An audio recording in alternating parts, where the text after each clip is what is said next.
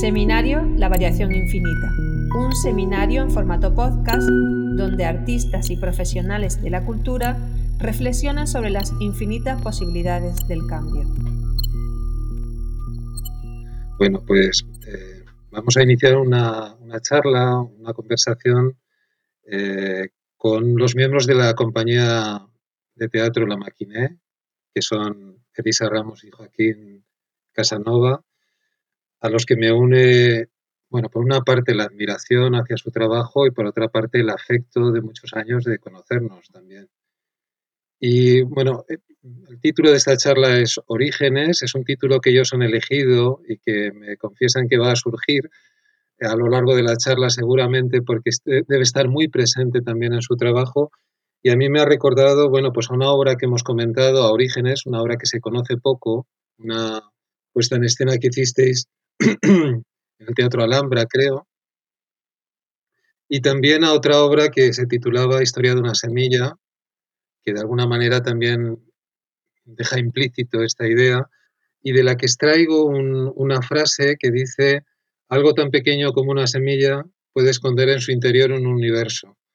Creo que por ahí van los tiros un poco de la idea de cómo, empezando por el punto, por lo más insignificante, y empezando a desplegar y regándolo y cuidándolo, empieza a surgir algo que a ti mismo, como, como cuidador, te, te va a sorprender. ¿no? Entonces, bueno, yo quería empezar por los orígenes también, por lo que entiendo que son vuestros orígenes como artistas. Yo os conozco hace más de 20 años, antes de que la compañía se fundara, porque os di clase en primero y os di clase también en el trabajo fin de, de carrera. Pero luego lo que pasó después, pues ya no lo, no lo conozco tanto, ¿no? Es que, qué ocurrió desde que terminasteis Bellas Artes hasta que montáis la compañía. O sea, ahí hay un proceso en el que os inventáis realmente una, una forma de hacer arte que, que era inédita, sobre la que no había ni escuelas ni formas de aprendizaje, donde fuisteis prácticamente autodidactas, ¿no? Sí, bueno, Víctor, eh, eh, bueno, nosotros es un, es un placer eh, tener esta, esta conversación, este coloquio con, contigo, porque como, como bien has dicho, eh, llevamos 20 años conociéndonos y, y, tú has visto nuestros nuestros orígenes. no, no has visto nacer. Nos has visto nacer, nuestros orígenes como, como artistas, como, como creadores como, como pareja que somos. Eh, y bueno, pues estamos encantados de que seas tú el que nos haces esta, esta entrevista. Pues sí, como has dicho, eh, el origen es algo que siempre ha estado presente en nuestro, en nuestro trabajo, eh, porque como has dicho con la, con la frase de, de nuestro espectáculo Historia de una semilla, nosotros empezamos eh, muy pequeñitos eh, y de cero. empezamos prácticamente de cero eh, cuando salimos de la, de la Facultad de Bellas Artes. pues bueno, uno sale con, muchas ganas de, comerse el mundo, con mucha ilusión, con muchas aspiraciones, pero también con mucha incertidumbre, ¿no? porque claro, no, no, sabes hacia dónde, hacia dónde tirar, eh, sobre todo en nuestro perfil como, como, artistas plásticos, tanto el de Lisa como el mío, los dos nos consideramos eh, eh, personas muy, muy polivalentes. nuestro en nuestro trabajo tratamos muchas disciplinas de, de las artes plásticas y con, orígenes se refiere también, Joaquín, a que, a que hemos tenido que empezar de cero en muchas disciplinas, como dice. Sí, teníamos eh, los conocimientos de las artes plásticas, pero también en el trabajo no exigía tener otros conocimientos que hemos tenido que partir de cero con ellos. Por ejemplo, pues Joaquín que lleva la dirección y la parte técnica de los espectáculos, pues ha tenido que instruirse en dirección escénica, que la dirección escénica requiere mucho conocimiento global, o, por ejemplo, en su parte de, jefe técnico y técnico en gira, pues también ha tenido que aprender esa, esa parte del trabajo, ¿no? Que, que sí, como, como, como diseñador de iluminación sí tiene conocimientos, pero como de la parte más técnica también ha tenido que empezar de cero. Por eso también mm, el título de Orígenes creíamos que era muy conveniente, porque sí que en muchas partes hemos tenido que morir y renacer continuamente en nuestros conocimientos. Bueno, Elisa, Elisa cuenta lo que yo hago en la compañía ah, o, como ejemplo. O un ejemplo de lo que yo hago, pero con ella pasa exactamente lo mismo. Ella salió de, la facultad, eh, se especializó más en, escultura y performance eh, y ha tenido que formarse como, como actriz, eh, como manipuladora de objetos y de, y de títeres pues de una forma también autodidacta eh, y, observando mucho eh, el trabajo de, otros profesionales. Y, bueno, pues, pues ahí está su trabajo, que ha participado en, las nueve producciones que llevamos desde el 2008 y, su trabajo es, excelente. Entonces, bueno, eh, partiendo de la nada, poco a poco, pues hemos ido creciendo y nos hemos ido eh, asentando. Autoeducando. Eh, pues como una de las compañías principales ahora mismo que hay en España dedicadas para, para público para público infantil, eh, juvenil y, sobre todo para público familiar, que nuestros espectáculos son para, para, todos, los, para todos los públicos. Eh, bueno, yo tengo la impresión de todas maneras que no, que cuando salís de la facultad o incluso en la facultad, es verdad que hay una atracción, hay atisbos de que, bueno, pues por ejemplo, Elisa le tira la performance, le tiran los títeres, a ti también, o sea, recuerdo las instalaciones que hacías, de Joaquín, y, recuperando cosas que decíais entonces, pues Joaquín decía eh, que que sentía que el espacio eh, escénico eh, podía ser más visceral y de alguna manera eh, comprometer el cuerpo del espectador, o sea, sentirse físicamente ahí. Y Elisa decía algo también muy curioso, es que a mí me parece que sois muy complementarios, al mismo tiempo que coincidentes en el, lugar hacia el que apuntáis. Elisa decía que sentía la necesidad de investigar su propio cuerpo en la escena, es decir, por una parte había una preocupación de cómo irradiaba lo que se hacía hacia los espectadores, cómo les hacía partícipes o les afectaba, y por otra parte había la afección del propio cuerpo, ¿no? Y creo que eso luego, ese reparto de papeles, eh, lo habéis hecho de manera muy natural también cuando os habéis dedicado al teatro. Y bueno, os quería contar una anécdota, que, bueno, un recuerdo que igual lo tengo yo un poco tergiversado, sobre esta complementariedad que, que siento que, que, tenéis, que vais hacia lo mismo, pero por caminos diferentes en el fondo. Si recordáis, cuando fuisteis becarios en el 2002 en, en Alraso, yo recuerdo dos trabajos vuestros que tenían mucho en común y al mismo tiempo eran distintos. Joaquín se puso unas aletas de buzo y, un, y, una, y unas gafas de buzo. Sí, unas gafas y te subiste a la montaña por una ladera escarpada, bastante dura, hasta llegar a la cima del monte que hay detrás de Restabal y allí enterraste algo que no recuerdo. Mientras que Elisa hizo lo contrario, o sea, descendió desde los tejados, o sea, fue del cielo a la tierra, bajó las tejas a lo más hondo del valle, al pantano, al sitio más profundo, y allí enterró o hizo una especie de semillero con, las tejas. Es decir, que de alguna manera, eh, Joaquín, tú ibas de lo inconsciente, de lo profundo, a tocar el cielo, a la cima, o sea, a sacar como, llevar la oscuridad como hacia la luz, y eh, Elisa hacía el movimiento contrario, que era de la luz, o sea, del cielo, bajar a la tierra y sembrar una pequeña semilla. Los dos sembrabais, sembrabais algo.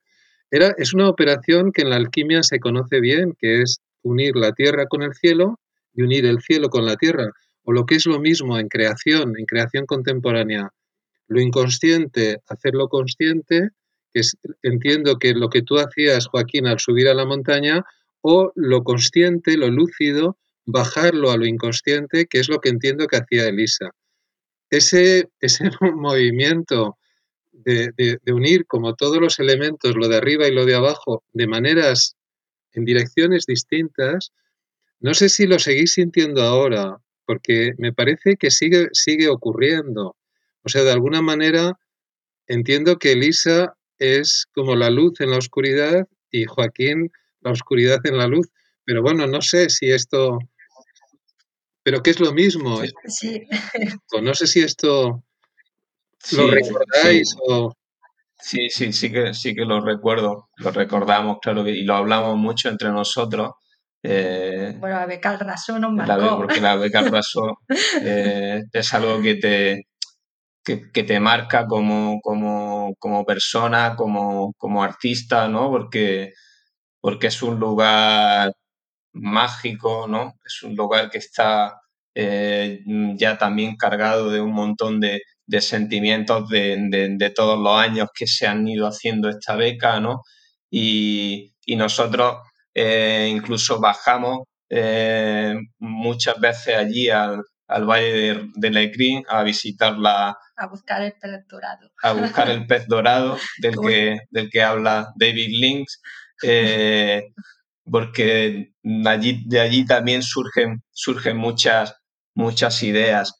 Y esta conexión que dices que tenemos sí que es cierta, que, que Elisa, Elisa es la, la, luz y yo soy un poco el que, el, que, el que busca en la oscuridad y, entre medias nos encontramos. Y entre medias nos encontramos. A veces nos perdemos, pero siempre conseguimos encontrarnos. Pero sí, sí que, sí que nos identificamos con lo que has comentado. De hecho, justamente ahora estamos trabajando en, en un proyecto eh, que habla mucho de la oscuridad y de la luz.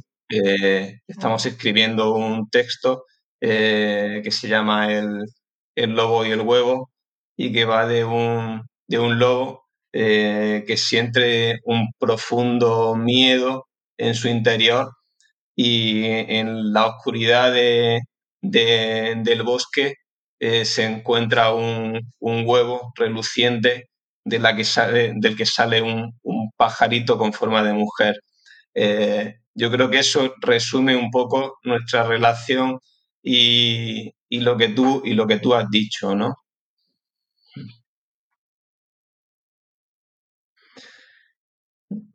En cualquier caso, eh, eh, por lo menos el sentimiento que yo tengo, y creo que a Elisa también le pasa, siempre que hacemos un proyecto, nos quedamos con el sentimiento de que todavía nos queda algo más por hacer o algo más profundo por, mm, en donde investigar, ¿no? siempre ese salto que tú nos has comentado de, hacer un espectáculo para adultos o hacer un, cortometraje o, algo más orientado al mundo del cine, ¿no? Yo, lo veo como que en cada proyecto nos alejamos más, yo me voy más al cielo y el más a, los inframundos y también cada vez nos cuesta más encontrarnos eh, entre los dos, pero, pero ese reto mm, tenemos que hacerlo siempre porque si no partimos de, diferentes puntos, no surge la magia, no surge el, recorrido. ¿no? Eh, ahora eh, justo estamos eh, iniciando el proyecto y estamos pues como a ciegas, buscándonos los dos en un espacio de creación a ciegas y, y confiando también mucha cuestión de fe, confiando en que nos encontraremos en algún punto. Pero pero cada vez, cada vez el reto es más complicado. Esto es como, como un deportista, ¿no? Se marca cada vez una cifra más, más imposible y, eso hace que, te motive, pero también da miedo, da vértigo, ¿no? Y en esa fase de creación en la que, por ejemplo, nos encontramos ahora mismo, es muy motivadora, es muy, pero también eh, es, es eh, inquietante. Yo entiendo que siempre habéis trabajado a ciegas, en realidad, porque os habéis, habéis eh, abierto un camino donde no lo había. Entonces siempre siento que habéis trabajado en la oscuridad y a partir de, estar perdidos y de que de alguna manera la condición de estar eh, extraviados es la condición misma de la creación, ¿no? Y es verdad, claro, me imagino que a medida que tenéis más recursos, que ahora tenéis muchísimos y estáis y tenéis como más herramientas y, y más, más sabiduría, el reto es más duro, más difícil, porque os metéis en una oscuridad más densa también.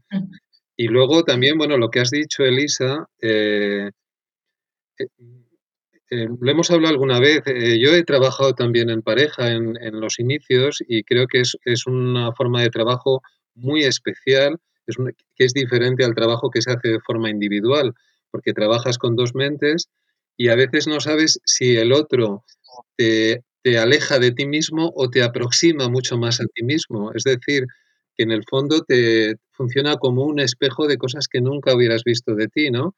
Entonces entiendo que ese proceso de trabajo de, entre dos, después de tanto tiempo, porque lleváis más de 20 años eh, dialogando cada, cada cosa, pero al mismo tiempo siendo diferentes es, eh, bueno, muy estimulante y muy inquietante también, como dices, porque te enfrenta continuamente no solo a lo desconocido, sino al otro, que, piensa distinto y siente distinto. Y bueno, yo quería preguntaros ya entrando en los procesos y en lo que fue la Maquiné. La Maquiné la, la fundáis en el 2008, creo recordar, ¿no? es una, época, una época muy complicada, una época de crisis precisamente. Sí. Eh, ¿cómo, ¿Cómo arrancáis con los primeros espectáculos en una época tan rara? Bueno, también ahora estamos viviendo otra época muy extraña, también para la cultura y para la escena. Pero en ese momento, ¿cómo arrancáis sin, sin o sea, a pecho descubierto? Sin, sin me imagino que sin una buena, no sé, un fondo de producción y, o sea, con, unos mínimos medios. ¿Cómo hicisteis ahí? Bueno, fondos no había ninguno, porque veníamos, veníamos de trabajar en otros proyectos y en otras compañías y, con muy pocos fondos.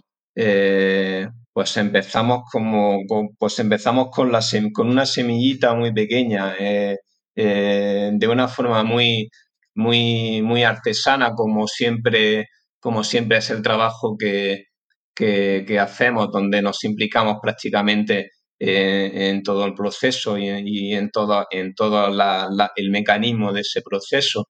Eh, pues mm, compramos una casa en, en Romilla y nos pusimos y nos pusimos a hacer un proyecto de, de rehabilitación de la casa y, y, ese se convirtió en, nuestro taller, un taller sin ventanas, con, plástico en, las ventanas, eh, pasando frío eh, en invierno. Yo me acuerdo que Elisa, eh, que, tiene, que tiene alergia en las manos con el frío, salían ampollas, salían ampollas cosiendo, cosiendo y, y, bueno, y yo tuve que trabajar en, en la obra eh, como, como, como, como paletas para, para poder financiar ese, ese, primer proyecto que fue la, que fue la encina. Y bueno, tuvimos la suerte eh, de que nos concedieron una ayuda a la Junta de, de Andalucía, un pequeño apoyo para la producción mm. y tocamos la puerta al Festival de Música y Danza de, de Granada, eh, que en ese momento estaba Enrique Gámez, al que siempre le estaremos agradecidos por, la oportunidad, por la oportunidad y la confianza que puso en nosotros. Mm.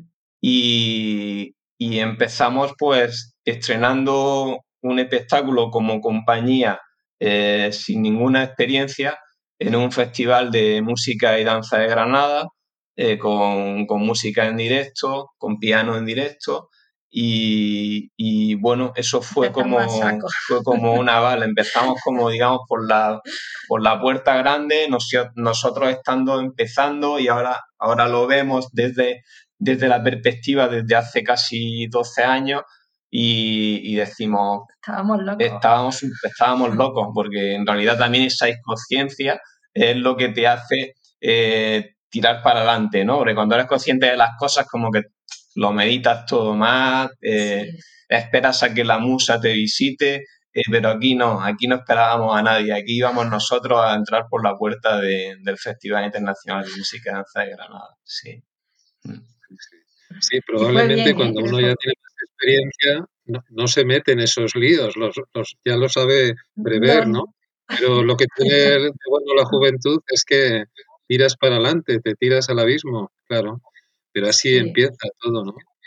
De todas maneras, tuvisteis una experiencia con etcétera también, que también debió ser una experiencia formativa intensa en todo ese mundo, ¿no? O sea, que, también nos dio como tablas. Sí, ahí fue donde nosotros, que nosotros salimos de la, de la facultad y sin ningún objetivo. Eh, para a nosotros, si nos hubieran dicho que no íbamos a dedicar al mundo de las artes escénicas, eh, quizá hubiéramos dicho, bueno, es probable, pero no teníamos esa seguridad, ¿no? Y sí, entramos a, trabajar en, en etcétera, eh, y ahí fue donde un poco vimos el, eh, el mundo del teatro, de, los títeres, de la... Lo que se podía hacer. Lo que se podía hacer. y fue donde nos entró un poco esa inquietud de hacer nosotros nuestra propia compañía, quizá porque vimos un, vacío. una laguna en el mundo del teatro y de las artes escénicas, donde eh, eh, no se veían propuestas eh, plásticas y donde todo tiraba mucho hacia lo textual, hacia lo pedagógico, a lo puramente eh, eh, teatro puro y duro, ¿no? Mm. Y nosotros eh, entramos ahí diciendo queremos hacer propuestas diferentes, más, más plásticas, más trabajando con el lenguaje del gesto, de, de la música como, como la palabra, ¿no? Eh, porque en nuestros espectáculos eh, prácticamente no hay texto, sobre todo en, los primeros que hicimos, por ejemplo, El Bosque de Green es un espectáculo donde, donde no hay nada de texto y eso nos ha permitido también eh, llevar el espectáculo a, más de 10 países, ¿no? Es nuestro espectáculo más internacional y, y para mí es el espectáculo, digamos, hasta ahora el, más auténtico de la máquina. Mm. Desde luego, o sea, lo que llama la atención, sobre todo cuando vemos vuestros trabajos eh, desde el principio, es la plasticidad. Son cuadros vivos eh, prácticamente, lo que se llaman tableau vivant, o sea, composiciones que si se saca una foto, aquello es una buena foto o una buena pintura. Están perfectamente equilibradas, compuestas hay una parte visual sorprendente. Y recuerdo también en los primeros trabajos que yo me subía a la escena a ver luego los objetos, los objetos estaban maravillosamente construidos, o sea, artesanalmente eran muy, estaban muy bien hechos, te podías acercar a ellos, cosa que en teatro muchas veces no ocurre, ¿no? Que funcionan desde el patio de butacas, pero cuando lo ves de cerca, aquello pues se ve de cartón piedra, es como muy falso. Sin embargo, en vuestras obras muchos de esos objetos resistían eh, la exposición, ¿no? O sea, se podían mirar de cerca, eran esculturas, eran, eran realmente objetos que tenían vida propia, aparte de la, de la escena. Creo que sigue ocurriendo eso también. Y eso es, yo creo que también bastante insólito. Mm. Nosotros, en, bueno, en teatro se conoce que lo que eh, no se ve a, menos de 50 metros, no merece la pena hacerlo. Pero sí que nosotros siempre tenemos la necesidad de, que, de, hacer todo desde dentro, aunque no se vaya a ver, eh, siempre los objetos tienen que convencernos a nosotros. O sea, cada títere o cada objeto nos tiene que convencer a nosotros para después que convenza al espectador. Y, eh, evidentemente siempre hacemos los espectáculos contando con, los metros desde la primera butaca, pero aún así eh, tienen que funcionar también eh, cuando los expones, porque mm, siempre llega. Para mí, por ejemplo, como intérprete, como, como, como actriz, si yo el objeto no me lo creo, es imposible que se lo haga transmitir o creer al espectador. Primero tengo que creérmelo yo. Y, eso sí que es algo que como actriz he aprendido que funciona. O sea, siempre que hay algo en mis manos o en mí, en mis propios personajes, que yo no me lo creo, es imposible que el público se lo crea también. De todas formas, sí, siempre está la, necesidad, la necesidad de, hacer un, objeto o de hacer una, cabeza mm, para un títere eh, que podamos incluso ponerlo en, un, en una sala de exposiciones y, sea un objeto independiente. Siempre, siempre estamos diciendo que nos falta hacer una gran exposición de la maquineta, que algún día la haremos. De todas formas, otro de, de los motivos por los que nosotros montamos la, la, la es porque veíamos que eh, algunos trabajos de otras compañías, de otros propuestos, eh, quizá eh, faltaba un, sello o, algo que uniera todos los componentes de, una puesta en escena. Que un poco nosotros, eh, al, realizar prácticamente todos los elementos de, una producción de teatro, como puede ser el modelado de los, de los títeres y de los objetos, eh, la pintura, eh, el diseño de la escenografía, el diseño de la iluminación, la dirección, vestuario. pues todo eso hace que yo pienso, bueno, esto es nuestro, esto es nuestro, punto, nuestro de punto de vista, otra persona puede decir que no. Nosotros pensamos que todo eso eh, hace que nuestras propuestas sean más, sean muy compactas y, esté todo como mucho más unificado.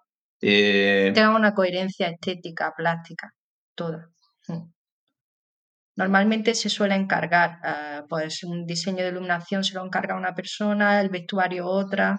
Siempre con los profesionales, pues comparten lo que deseas, pero nunca, nunca va a llegar a ser lo que, lo que tú tienes en la cabeza o lo que puedes generar, ¿no? Y sobre todo si eres artista plástico, pues nosotros siempre tenemos la necesidad de, hacerlo con nuestras manos. Algunas cosas sí que las tenemos que delegar porque no podemos estar en todo, pero siempre tenemos esa necesidad de hacerlo con nuestras manos. Somos muy artesanos. Pues por supuesto, un trabajo de, hecho, en las obras... Sí, perdón. Sí, no, simplemente un comentario, eh, porque también es muy enriquecedor, eh, porque una de, las, de las cosas, eh, digamos, más enriquecedoras que tiene el mundo del teatro es precisamente que, que, que, trabajas con otras personas, ¿no? Que haces un proyecto comunitario, ¿no? Con, eso, con esto no queremos decir que porque nosotros un poco seamos tan artesanos y lo construyamos todo, eh, va a ser mejor que otra compañía que lo encarga, ¿no? Pero bueno, es nuestra forma de trabajar y es lo que nos da seguridad eh, a la hora de, comenzar un proyecto. O sea que es un, es un, es un punto de vista totalmente subjetivo, ¿no? Sí, bueno, pero tiene una, o sea, eh, hay algo que es cierto, que conocemos todos los que hacemos cosas con las manos, y es que uno no, generalmente no tienes absolutamente claro lo que vas a hacer, sino que al trabajar la, propia mano y el propio diálogo con la materia te va, te va, vas aprendiendo de esto, ¿no? Entonces entiendo que tocándolo todo y, llevando esa manera de proceder también al trabajo con la luz, con el espacio, con los textos, hace, bueno, el sueño de la obra de arte total que tenía Wagner también, el sueño de que el teatro pueda funcionar como una obra íntegra, donde no haya un, elemento que destaca sobre otro, sino que música, color, actuación, todo forma parte de un, es modelado por las mismas manos, forma parte de, un todo, ¿no? Y en ese sentido, claro, cuando se diversifica, eso ocurre también en el cine, y hay especialistas de cada cosa, inevitablemente va a haber cosas que destacan sobre otras y se, rompe ¿eh? un poco esa, esa organicidad, ¿no?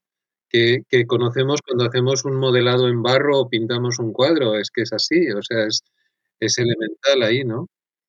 Claro, me imagino que también todo esa, esa costa de, una, de un esfuerzo, porque finalmente no siempre trabajáis solos, realmente la compañía ha implicado a más personas y mantener esa, no sé, esa, esa especie de integridad a la hora de crear, entiendo que gestionar eso es complicado, ¿no? Por ejemplo, cuando ya tenéis que delegar en otras personas, como ocurre ahora, ¿no? Incluso en la actuación. Sí, es complicado, pero también necesario, porque cuando ya mm, eh, has generado un número de, espectáculos, también están las funciones que te generan mucho, eh, mucho tiempo al cabo del año. Por ejemplo, nosotros solemos tener eh, entre 80, 90 o 100 funciones anuales. Eso requiere que, que tengamos que delegar trabajo sí o sí, tenemos que tener un equipo de confianza al que delegarle o las funciones, o por ejemplo, yo eh, me he buscado una cover para, para, sustituirme en algunas funciones, Joaquín también, que va en gira como técnico, lo mismo ha buscado una sustitución, y, pero también es muy enriquecedor porque esa, ese propio trabajo con otros equipos te da una visión diferente de, de la obra o de eh, se generan pues nuevas ideas o siempre es muy enriquecedor. Mm, es complicado porque es como, yo siempre lo digo, es como dejar a tu hijo a otro, ¿no? A que lo cuide otro.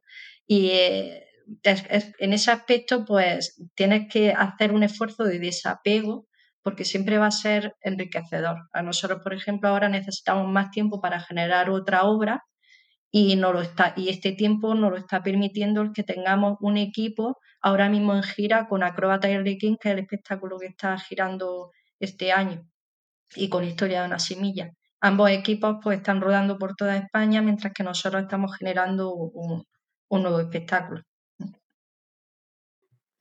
Y bueno, esa especie, esa eh, cercanía tan grande a la obra que hacéis, que dices que es como un hijo y todo, me imagino que hará también que a medida que la estáis representando, la reviséis. No sé si las obras las dais por acabadas o según van moviéndose, las vais transformando también. Vale, una obra de, teatro, mm, como, como, como, director, eh, como, directores y creadores, eh, nunca está acabada. Siempre, siempre vas buscando eh, ese, ese, poquito o ese eh, eh, que, que, llegue más al público, que tenga más sinergia con el público, que la obra esté mejor contada. por ejemplo, el bosque, el bosque de Green fue un espectáculo que lo, que lo estrenamos y lo hemos estado revisando constantemente, porque, porque claro, yo iba en gira y, como, como, técnico y como director del espectáculo y, y, tengo la, la oportunidad de, de, de, ir creciendo el proyecto porque voy viendo cómo funciona eh, con el público, ¿no? Esto, esto, esto se entiende, esto no se entiende, esto hace gracia, esto eh, si lo acentuamos todavía más, este matiz eh, puede, puede llegar a causar más emoción en el público. Entonces, el, teatro está constantemente abierto a cambios. Es, la, ventaja que tiene con respecto al mundo del cine, que ya una vez que se, que se, que se produce y que se, que se monta y que se edita, ya no se puede hacer nada y aquí pues es algo que está total en constante transformación. De hecho, eh, no es lo mismo el espectáculo cuando lo hace eh, Lisa, por ejemplo, el espectáculo de Acrobata y Arlequín, o cuando lo hace eh, su cover, Laura, Laura Bermúdez, no es lo mismo, el espectáculo cambia totalmente diferente, es totalmente diferente, lo, lo, haga, lo interprete un actor o lo haga otro, ¿no? Entonces, está totalmente en transformación, sí. De todas formas, es que nosotros somos una compañía un poco atípica, porque no es normal que el director vaya en gira. Entonces, los directores suelen revisar eh, eh, en un periodo de tiempo, a lo mejor se encierran en sala, revisan todo con el director delante y, lo arreglan un poco hasta que vuelvan a revisar otra vez o hacer unos nuevos ensayos porque ha habido un parón.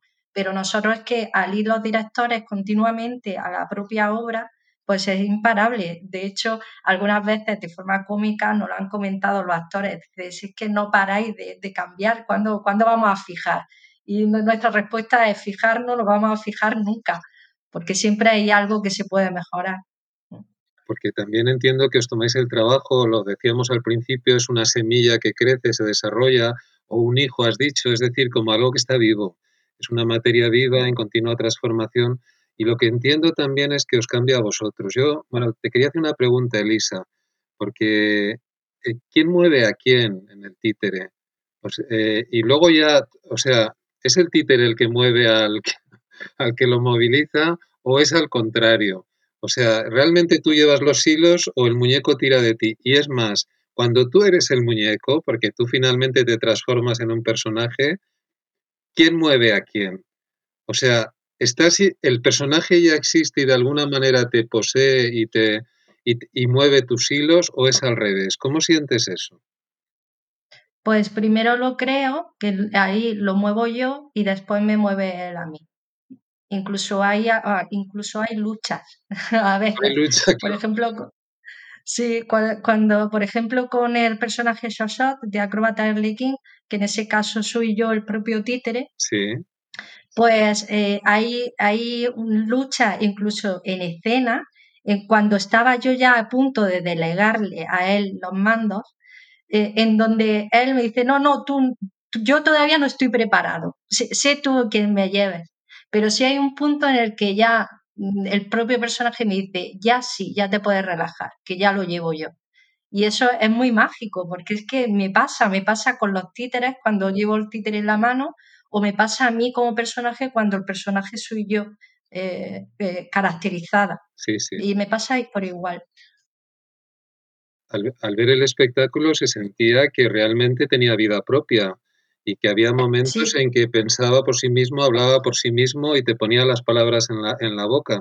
De hecho, cuando luego vuelve a aparecer en, en, el, la celebración de los premios Max, en el espectáculo que hicisteis, ese personaje ya es, tiene personalidad propia. No hace falta escribirle un guion, es dejarse poseer, ¿no? Sí, sí, sí, con él lo siento así, a una posesión. Bueno, es, es muy, siempre al principio, cuando empiezas a, cuando te, introduces en la creación de un personaje, siempre hay como un temor, ¿no? Eh, porque no sabes este personaje hacia dónde va, hacia dónde va a ir, ¿no? Eh, y en este caso creo que cuando un personaje tiene identidad propia eh, y funciona con el público y tú sientes que, funciona lo que estás haciendo, es, es muy placentero porque, porque, porque sí que hay como un sentimiento de, posesión de, este personaje, eh, eh, pero eso, como dice Lisa, es, muy mágico porque, porque puedes ir con este personaje donde quieras, ¿no? Y luego, Joaquín, me pasa también lo mismo respecto a tu, tu parte del trabajo en la creación de atmósferas también, atmósferas que entiendo que, que, dialogan con una especie de emotividad, de emoción buscada, ¿no? Pero una emoción abstracta que se tiene que transmitir con la disposición de los en el espacio de los objetos, con, con la iluminación, eh, las luces y las sombras, con la música, ¿no? Y me imagino que ahí también hay una especie de diálogo que en algunos momentos eh, se te impone. O sea, que la propia obra se abre camino y está diciéndote, eh, bueno, qué le falta o, qué es lo que, hacia dónde apunta, ¿no? Sí, bueno, es un trabajo muy parecido a, la pintura, ¿no?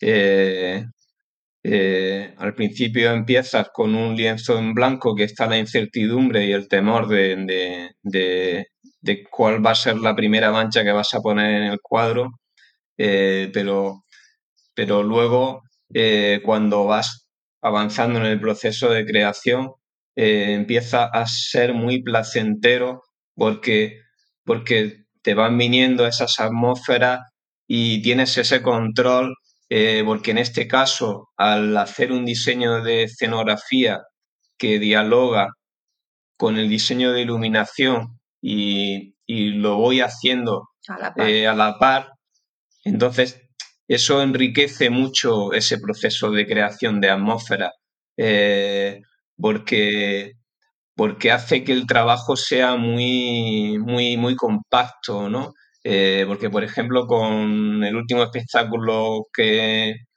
hemos hecho, el de Acrobata y Arlequín, eh, que nos hemos inspirado en la etapa rosa de, de, Picasso, ¿no? De Picasso y el mundo del circo, eh, pues aquí lo que intentaba crear era ese contraste que había mm, de la etapa, de la etapa azul a la etapa rosa, eh, que, era tota, que era totalmente diferente, ¿no? Es, totalmente opuesta. Y eso es lo que, lo que he querido crear en, en, las atmósferas de, de, acrobata, de acrobata y arlequín. También hay algo que es muy positivo en nuestro proceso de creación, que es que nuestro motor de arranque, eh, la llave de contacto siempre es la música. Eh, eh, la música es la que arranca todo el proceso de creación de, la historia, de la dramaturgia y, bueno, tenemos la, oportunidad de trabajar con, con José López Montes, que es un compositor de, Granada. Eh, también intérprete. Y también intérprete en nuestro espectáculo, eh, con el que tenemos un trabajo ya de muchos años, eh, donde estamos muy, muy conectados como, como artistas y, y, tenemos mucha confianza en lo que hacemos y, y la música eh, se complementa con la, con la escena, eh, pues, pues ya te digo, la música es, es la palabra del espectáculo, es la que, es la que guía todo, todo, todo el proceso de creación y luego toda la dramaturgia eh, intrínseca del espectáculo, ¿no? de las producciones. Que es curioso, como artistas plásticos, nuestro motor sea el oído. Sí, sí, pero esto ocurre mucho, Elisa. En realidad, casi todos, ah, cuando pintamos o hacemos esculturas nos ponemos música y además la, elegimos bien, sabemos qué estado emocional andamos buscando, ¿no? Y sí, sí, está claro que la música lo vehicula muy bien. Pues ya que entramos en eso, me gustaría entrar en un tema que yo creo que también va a interesar si lo escucha algún estudiante de Bellas Artes también, que son los procesos, ¿no? ¿Cómo, mm, cómo nacen los proyectos en vuestro caso, o sea, de qué premisas partís, cuáles son las semillas, ¿no? Y cómo se desarrollan después. Realmente, ¿qué pasos seguís cuando empezáis un proyecto? Pues iniciamos con la música. Lo primero que hacemos es una investigación musical. Nosotros estamos especializados, o bueno, por ahora nos hemos especializado en música de finales del siglo XX y, y y, la, y el motor principal siempre es cuando encontramos una pieza exquisita que nos lleva al, al, ambiente, al ambiente y al tema que, queremos sugerir en la obra. También va a la par con, con, el tema, o sea, buscamos un tema, buscamos una pieza y a partir de la pieza desarrollamos ese tema. Sí, bueno, todos los, Sí, todos los espectáculos, eh, por ejemplo, en, el primero, en la encina, empezamos con un, con un eh, cuento musical de, eh, y quizá aquí nos guiamos más por, por, por, las pautas de este, de este cuento musical. pero en el bosque de Green nos fuimos a las piezas de Maurice Ravel, las de Mamerloa, que son los, los momentos estelares de, los cuentos populares que todos conocemos, ¿no? Entonces, es un espectáculo que se originó a base de diferentes sketches eh, con un pequeño hilo narrativo donde el lobo se iba comiendo a todos los personajes de los cuentos y Caperucita como gran heroína eh, raja al lobo y, salva a todos los personajes de los cuentos.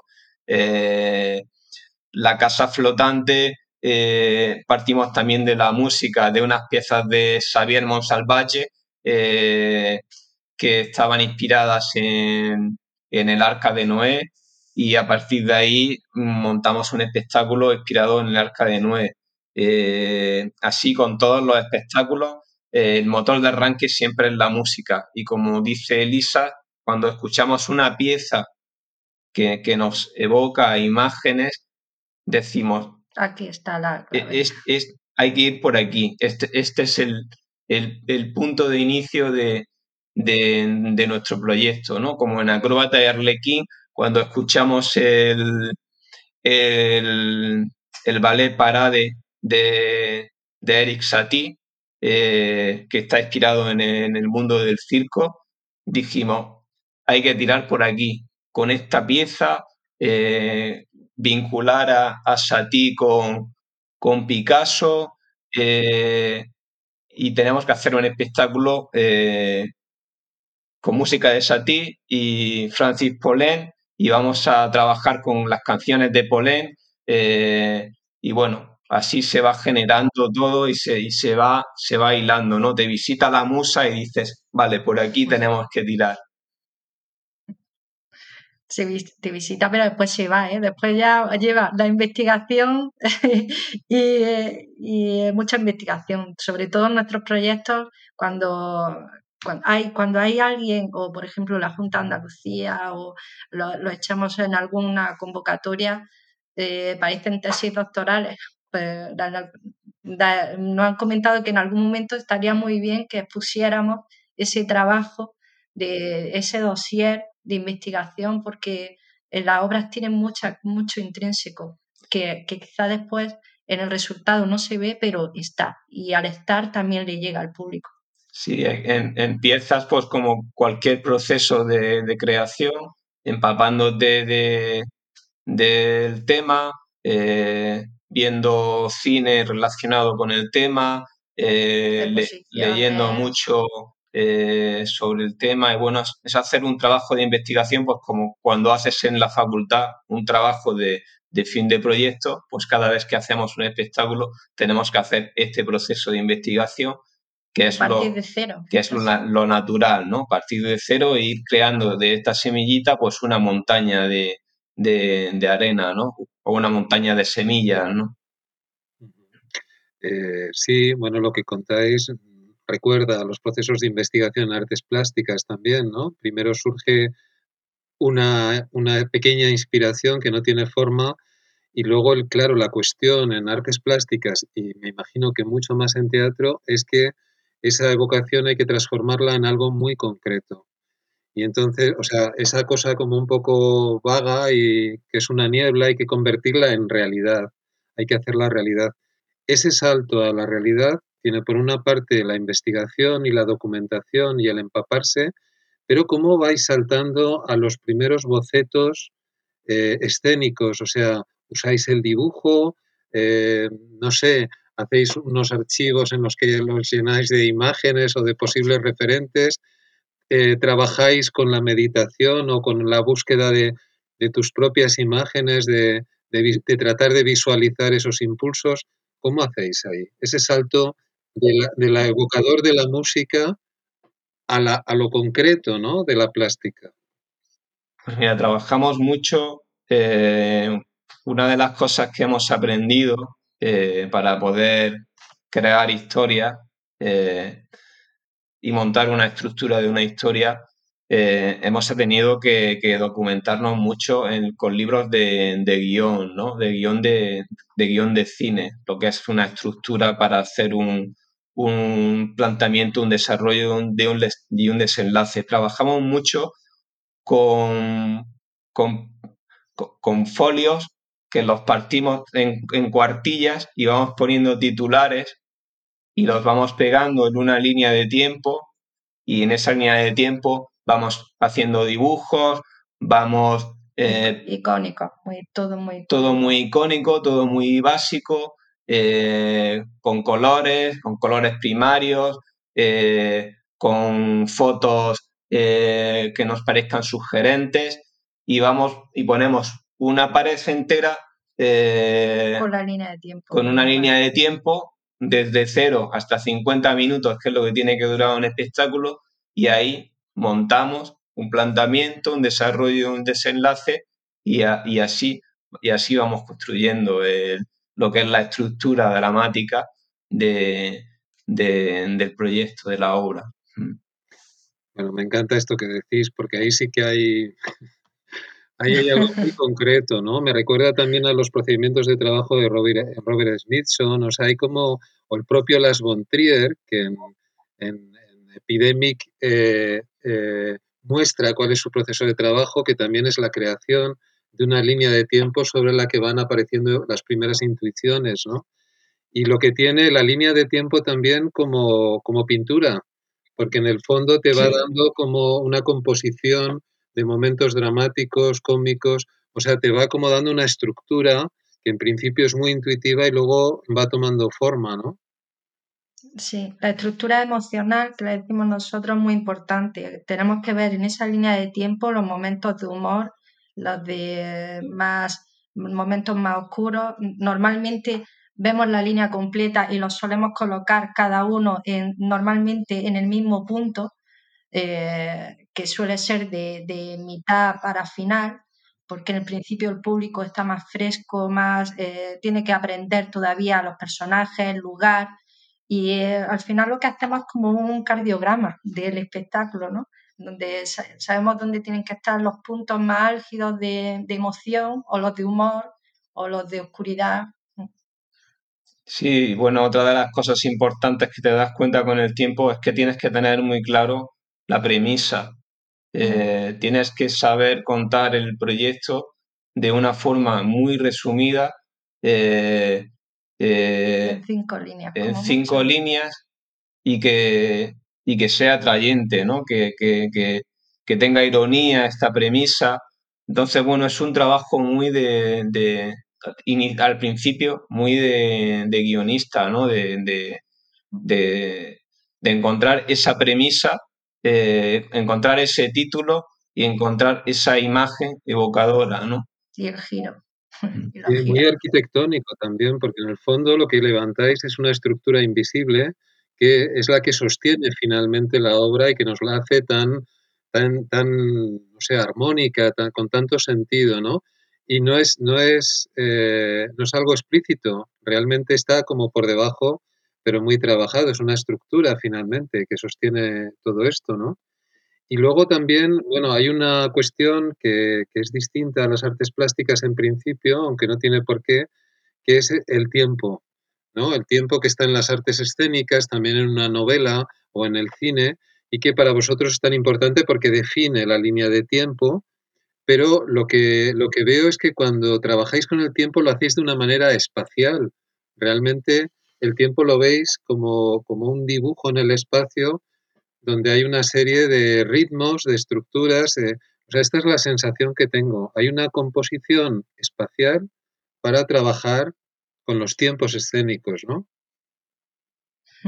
Sí, claro. Es que tiene que ser, para nosotros tiene que ser muy, muy visual todo, eh, porque como no trabajamos con un texto que ya esté escrito, eh, entonces, nuestra forma eh, de, visualizar esa, esa estructura mm, de la que tú hablas es a través de las, de las imágenes y mm, acciones, y, es buscar un, algo que, que hile todas estas imágenes evocadoras para que podamos contar una, una historia. Sí.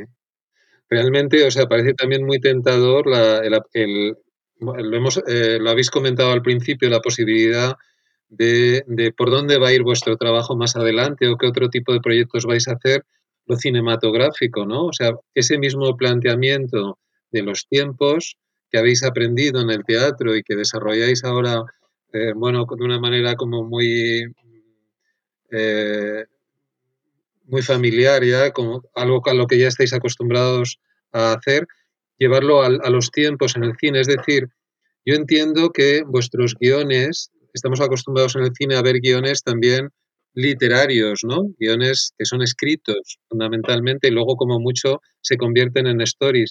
Pero no estamos tan acostumbrados a un cine que parte de guiones visuales, como puede hacer, por ejemplo, José Luis Guerín o algunos otros cineastas o el propio Las von a veces. Y es un poco lo que entiendo que hacéis vosotros también, que es también ese legado de las artes plásticas, poder trabajar en el tiempo, en la duración, con guiones visuales.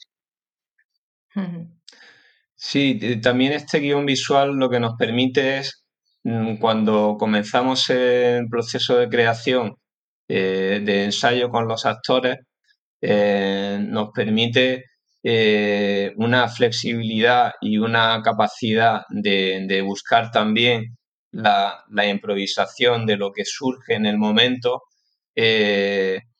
Que, un guion, escrito, ya de, forma muy, muy rígida, ¿no? Entonces nosotros eh, vamos partiendo de ideas eh, muy, muy frescas y todo esto luego se va, eh, va cogiendo forma realmente cuando te metes en el horno, cuando te metes a, ensayar con, los actores y empiezas a probar los títeres y los objetos que has hecho, empiezas a probar el, vestuario, empiezas a trabajar con, con los actores y cada uno tiene su personalidad, su corporeidad. también eh, son los colores, los, actores que, con los que contamos en cada proyecto eh, te da un color diferente. Hasta que no te pones en el periodo de ensayo, no sabes qué color, con qué, con, qué color vas a pintar. Primero tienes que conocerlo y después modelar la escena según el carácter físico de, de, cada actor y, y su personalidad para ir a su favor siempre, porque esa es otra cosa que nosotros hacemos en nuestras producciones. Con quien contamos siempre facilitamos el carácter del actor, no imponemos un carácter al actor, sino que siempre facilitamos el cómo es y por ahí vamos construyendo su personaje. Sí, entonces también entiendo, por lo que estáis diciendo, que tiene una importancia muy grande la improvisación, aunque todo aparentemente lo lleváis muy, atado y muy investigado y estructurado, luego estáis muy a la escucha del azar, en realidad, de lo accidental, ¿no? De lo que va surgiendo, es un poco también parte del tema de, esto, de, este, este ciclo de, de, charlas y de conferencias, ¿no? De mutatis mutandis, atender a los procesos de azar, de transformación que, que nos regala el proceso de creación y que me imagino que en vosotros son muy importantes, ¿no? Sí, este proceso de transformación está constantemente, ya te digo, desde que, desde que empezamos eh, en el punto cero hasta que estrenamos el espectáculo y el espectáculo ya tiene 30, 40 funciones que sigue cambiando, sigue transformándose, eh, sigue cogiendo eh, una dirección hacia un lado o hacia otro. Entonces, esa transformación eh, está implícita en, nuestros proyectos. Y una de las cosas que más nos gustan del mundo de, las artes escénicas precisamente es esa capacidad de transformación que tiene, que tiene el proyecto, esa capacidad de, de, de, que, esté, que esté creciendo constantemente, eh, creciendo con, con, el, con las opiniones de, del público, eh, con, con, ese feedback que se crea constantemente. Eh, entonces, esto es muy enriquecedor a la hora de hacer un proyecto porque no le das el carpetazo y dices, ya está, ya está, terminado. No, está constantemente, se puede, se puede ir mejorando, puedes ir eh, sugiriéndole al actor con el que estás trabajando eh, que busque una serie de acciones para enriquecer más su, volumen como personaje. Eh, está constantemente en transformación, sí. O cuando tenemos una sustitución también. sí, también nos ha pasado que hemos tenido que sustituir a gente, por la maquinea ha pasado muchísima gente, y, y es, esa nueva, ese nuevo personaje, a lo mejor con otro actor, eh, tiene otro, otro color y de repente tenemos que rehacer eh, su personaje hacia favoreciendo a la persona nueva que está representándolo. Pero eso también es muy enriquecedor, porque estás viendo el mismo personaje desde otro punto de vista, ¿no? Ya sea actor o sea manipulador, porque los manipuladores también, por mucho que quieran, nunca van a mover el, el títere uno igual que el otro, ¿no? Aunque hagan el mismo personaje. Sí, entiendo también que para que una obra esté abierta, como están vuestras obras también, tenéis que estar abiertos vosotros a poder cambiar de opinión, a poder cambiar vuestros planes, o sea, ser también muy, muy maleables en ese sentido, ¿no? Y otro tema que, que, no hemos tocado casi, pero creo que es muy importante eh, cuando hablamos de la maquiné también, es que vosotros sois realizadores, pero también productores. Y el productor es aquel que hace posible las cosas al final. Las cosas hay que hacerlas, pero primero tienen que, tienen que ser posibles, ¿no? ¿Cómo lleváis este trabajo que, entiendo también de cara a, a, un estudiante se plantea como muy cuesta arriba, ¿no? Está deseando encontrar un mecenas o alguien que le resuelva ese tema, ¿no? ¿Cómo, cómo lo habéis resuelto vosotros, el tema de la producción? Bueno, esto es la, digamos, la parte eh, más compleja de, nuestro, trabajo, porque los dos somos creadores y, productores. Entonces, claro, como productores, eh, la maquiné tiene que generar espectáculos mm, de calidad eh, y tenemos que llegar al máximo de, de circuitos, de teatros, de redes, al máximo de audiencia y eso es muy peligroso porque te puedes volver una compañía mm, más, ¿cómo lo diría? Más comercial. No, me gusta la palabra, pero no encuentro otra. Y siempre estamos en el equilibrio en no entrar en lo comercial, que ante todo queremos obras eh, eh, íntimas eh, que nos interesen a nosotros como artistas plásticos. Ahí está la lucha como productores o como creadores. Siempre tenemos que encontrar un equilibrio. Sí, siempre tienes que estar eh, buscando eh, tus intereses como artista plástico y, tus intereses como, empresa, como, como, productor, ¿no? Pero ahí, bueno, ahí está ese equilibrio eh, que, que, siempre, que siempre tienes que conseguir aunque siempre te quedes con la sensación de que artísticamente en el próximo proyecto te gustaría eh, ir un poco más allá o dar un paso hacia, hacia, hacia un lenguaje más personal eh, y a lo mejor no ya pensando tanto como productor, ¿no? Pero bueno, es, eso siempre es la discusión que, que, que tenemos nosotros, como, artistas y, productores, ¿no? Mm. Yo creo que ocurre en casi todas las empresas creativas, ¿no? Que eh, buscan una autosostenerse, no, no ir solamente al lucro, ni ir solamente a la creación, sino encontrar un equilibrio en el que te puedas mantener haciendo lo que te gusta hacer, ¿no?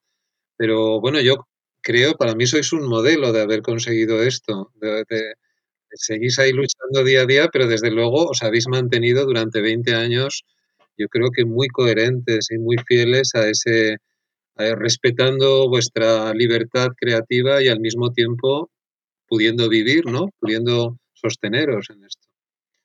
Pues si queréis, eh, eh, mm, como para terminar, también a mí me gustaría hablar de proyectos futuros, de algunas ideas futuras, también algunos temas que han quedado en el aire, que me parece que dan para otra conversación, por ejemplo, a mí me parece que es un tema a debatir muy intenso el tema del género para niños, que, que me parece conflictivo, o sea, me parece por una parte que la mente adulta, como adulta, no tiene acceso a la mente del niño, o sea, es, es como tratar de poner voz a los animales también, es como son como universos en cierto modo distintos, y que haya un género exclusivamente para niños creado por adultos, eh, pues siempre tiene algo de manipulador, de una pedagogía, no sé, demasiado forzada. No sé cómo pensáis esto. También entiendo que, por otra parte, el títere se ha asociado al mundo del niño y no es así necesariamente, ¿no? ¿Qué pensáis de esto? No. Bueno, mm, claro, desafortunadamente, como dice Víctor, eh, cuando se habla de espectáculos para niños, eh, siempre hay como eh, algo despectivo, ¿no? Eh, nosotros luchamos mucho constantemente con eso, porque, bueno, nosotros a la hora de hacer los espectáculos, pensamos que el niño o la niña es el público más difícil que hay, porque es, el, es un público sincero, es un público que si lo que está viendo no, le, interesa. para nada, eh, te, lo dice de forma explícita en, la función, te dice me aburro como un burro y tú estás allí en, el escenario y, dices, vale, ¿y ahora cómo salgo de esta? ¿no? Eh, cosa que con los adultos no pasa. Eh, afortunadamente, en España están, hay muchas compañías eh, eh, que están haciendo un trabajo eh, y unas propuestas muy, muy interesantes para, para, público joven.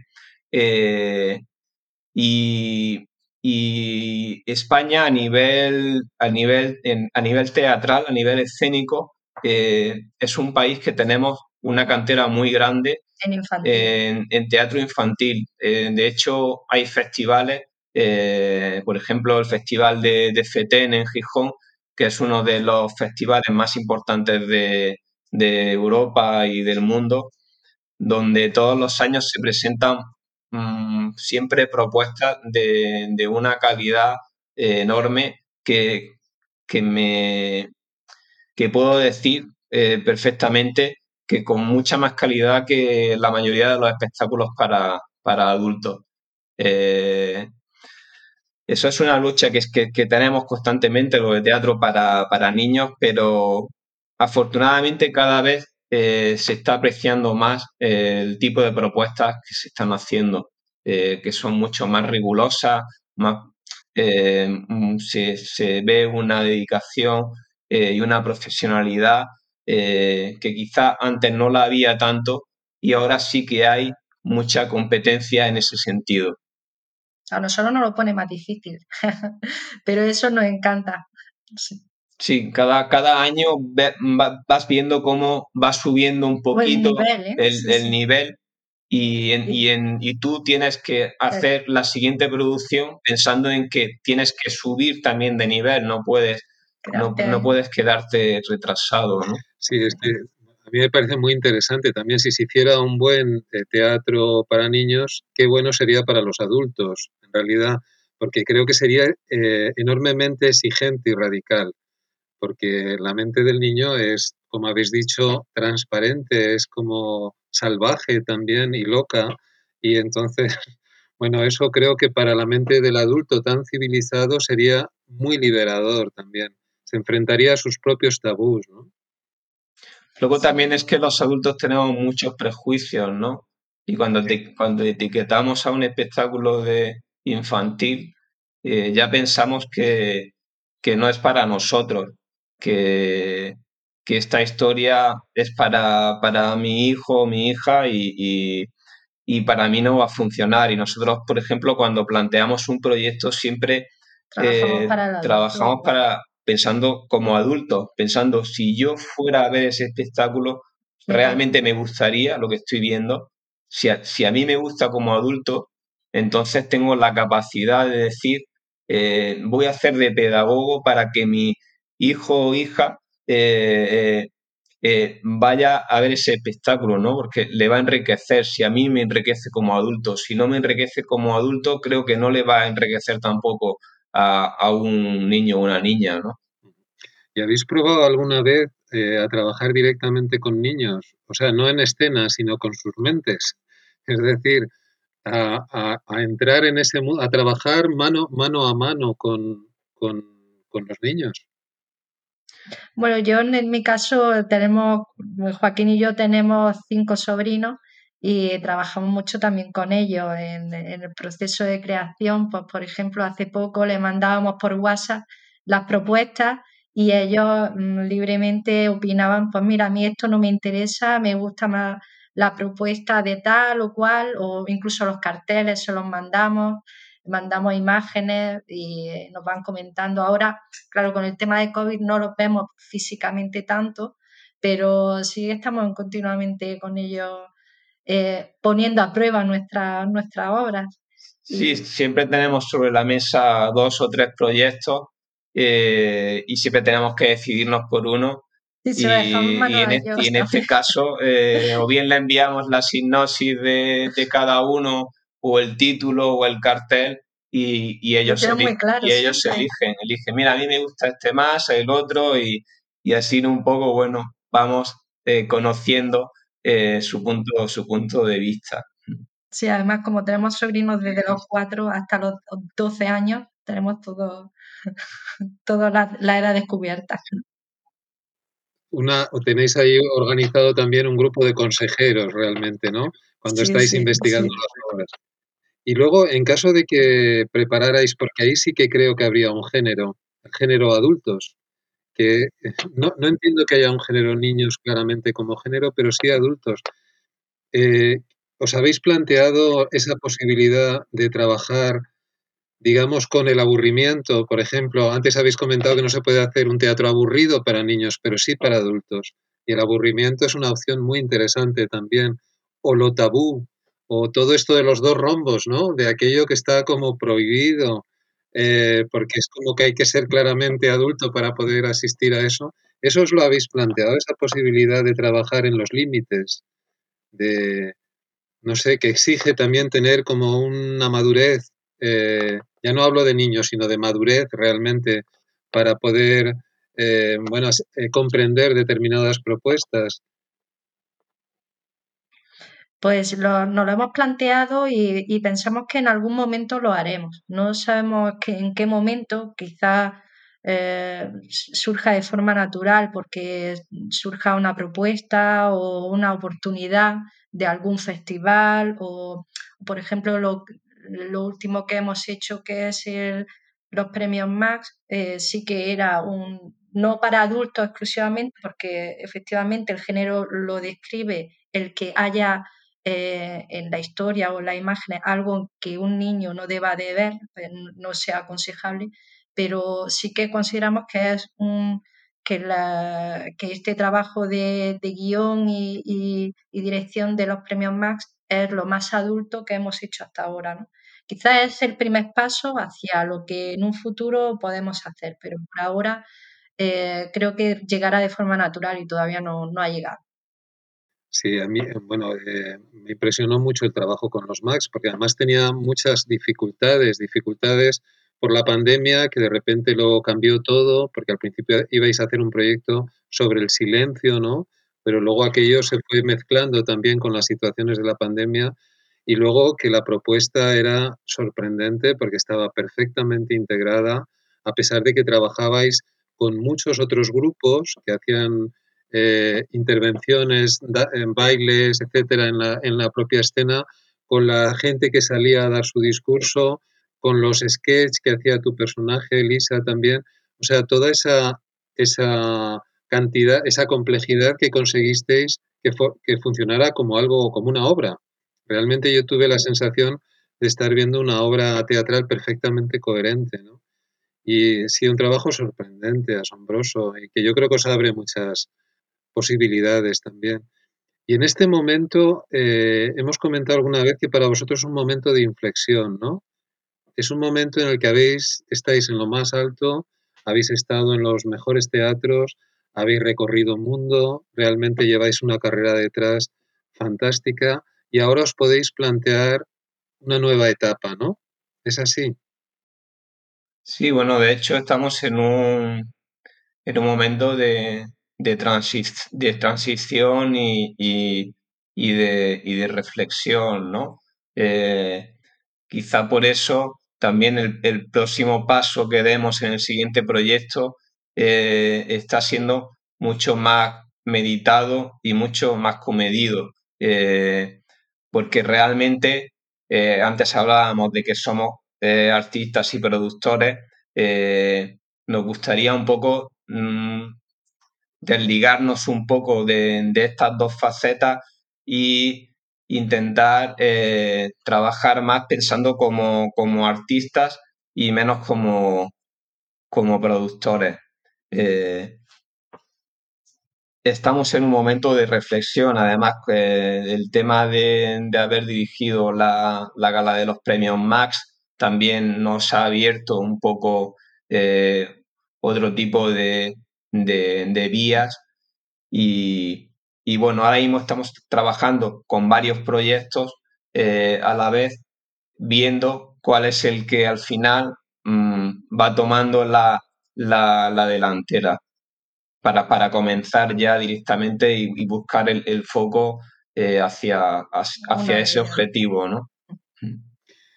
Bueno, pues yo, yo, creo que ya para terminar os quería eh, bueno, plantear, yo he notado desde siempre en realidad, pero ahora lo noto mucho también entre el alumnado de Bellas Artes, hay mucha gente con inquietud hacia el mundo de, de, de la escena, del teatro también, pero bueno, están tanteando como os pasó a vosotros cuando estabais estudiando también. Eh, sí me gustaría que, bueno, que les transmitierais algún consejo, que les dierais alguna vuestra visión ahora desde, desde el futuro casi, en el punto en el que estáis, a esta gente que está empezando, que lo encuentra todo como muy complicado, muy laberíntico, que no sabe muy bien mm, por dónde tirar ni hacia dónde va, porque no, porque no, no tiene tampoco clara cuál va a ser su carrera al final.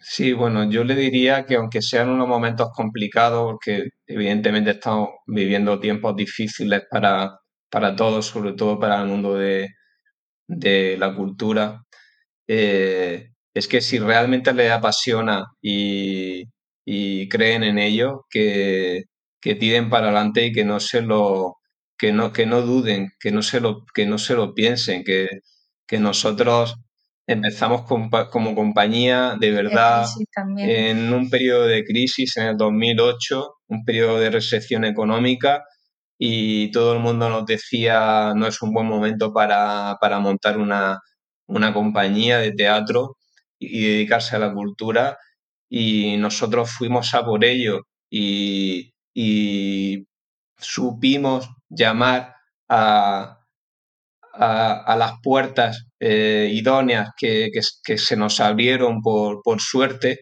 eh, y, y, lo hemos conseguido a base de, de, mucho trabajo, porque, porque, eso sí, esto hay que, hay que trabajar mucho y es algo que es desde que te levantas por la mañana hasta que te acuestas por la noche, estás pensando constantemente en, en qué vas a hacer o cuál será el próximo proyecto que vas a hacer. Y, y ya te digo, tiene que haber una implicación y siempre que, siempre que les apasione lo que, lo que, lo que les gusta, que, que vayan por ello, que no, que no lo duden. Sí, yo recomendaría, añadiría a lo de Joaquín, que estoy totalmente de acuerdo, que se busquen un objetivo. Un objetivo sea, pues, un, estrenar en un teatro, en un festival, o eh, echar una convocatoria y, y, que, y que vayan a ese objetivo a muerte. O sea, que sea para, venga, esto lo voy a sacar. Hay muchísimas ofertas, muchas convocatorias, muchas redes. Eh, nosotros nos movemos a través de redes, no, no trabajamos con teatro a taquilla, sino que nuestros espectáculos están dentro de una red recomendados como espectáculos y son los teatros los que nos contratan a nosotros y eh, que se informen muchísimo de, de, las fórmulas que hay para trabajar porque aparte de, de, que el proyecto tiene que estar muy bien, también tienes que enfocarlo hacia, hacia ese tipo de, mercado. ¿no? Y, y, sobre todo eso, me parece muy importante marcarse un objetivo. pues como siempre ha sido un placer hablar con vosotros, yo siempre aprendo muchísimo con esta mezcla que tenéis de idealismo y realismo, que son cosas que no son contrarias, sino necesarias. ¿no? Y nada, eh, seguiré asistiendo a vuestra evolución que no para nunca, de la que soy testigo privilegiado, porque os he visto nacer, como decís, y sigo viendo cómo crecéis sin parar y cómo mantenéis esa especie de vitalidad, de curiosidad infinita, de reinventaros continuamente. Y no sé, eh, muchas gracias también por vuestra generosidad compartiendo todas estas cosas de la cocina, también de la creación y espero que hasta muy pronto. Muchas gracias. Un placer, Víctor, hablar contigo siempre. Sí, gracias a vosotros, gracias a ti.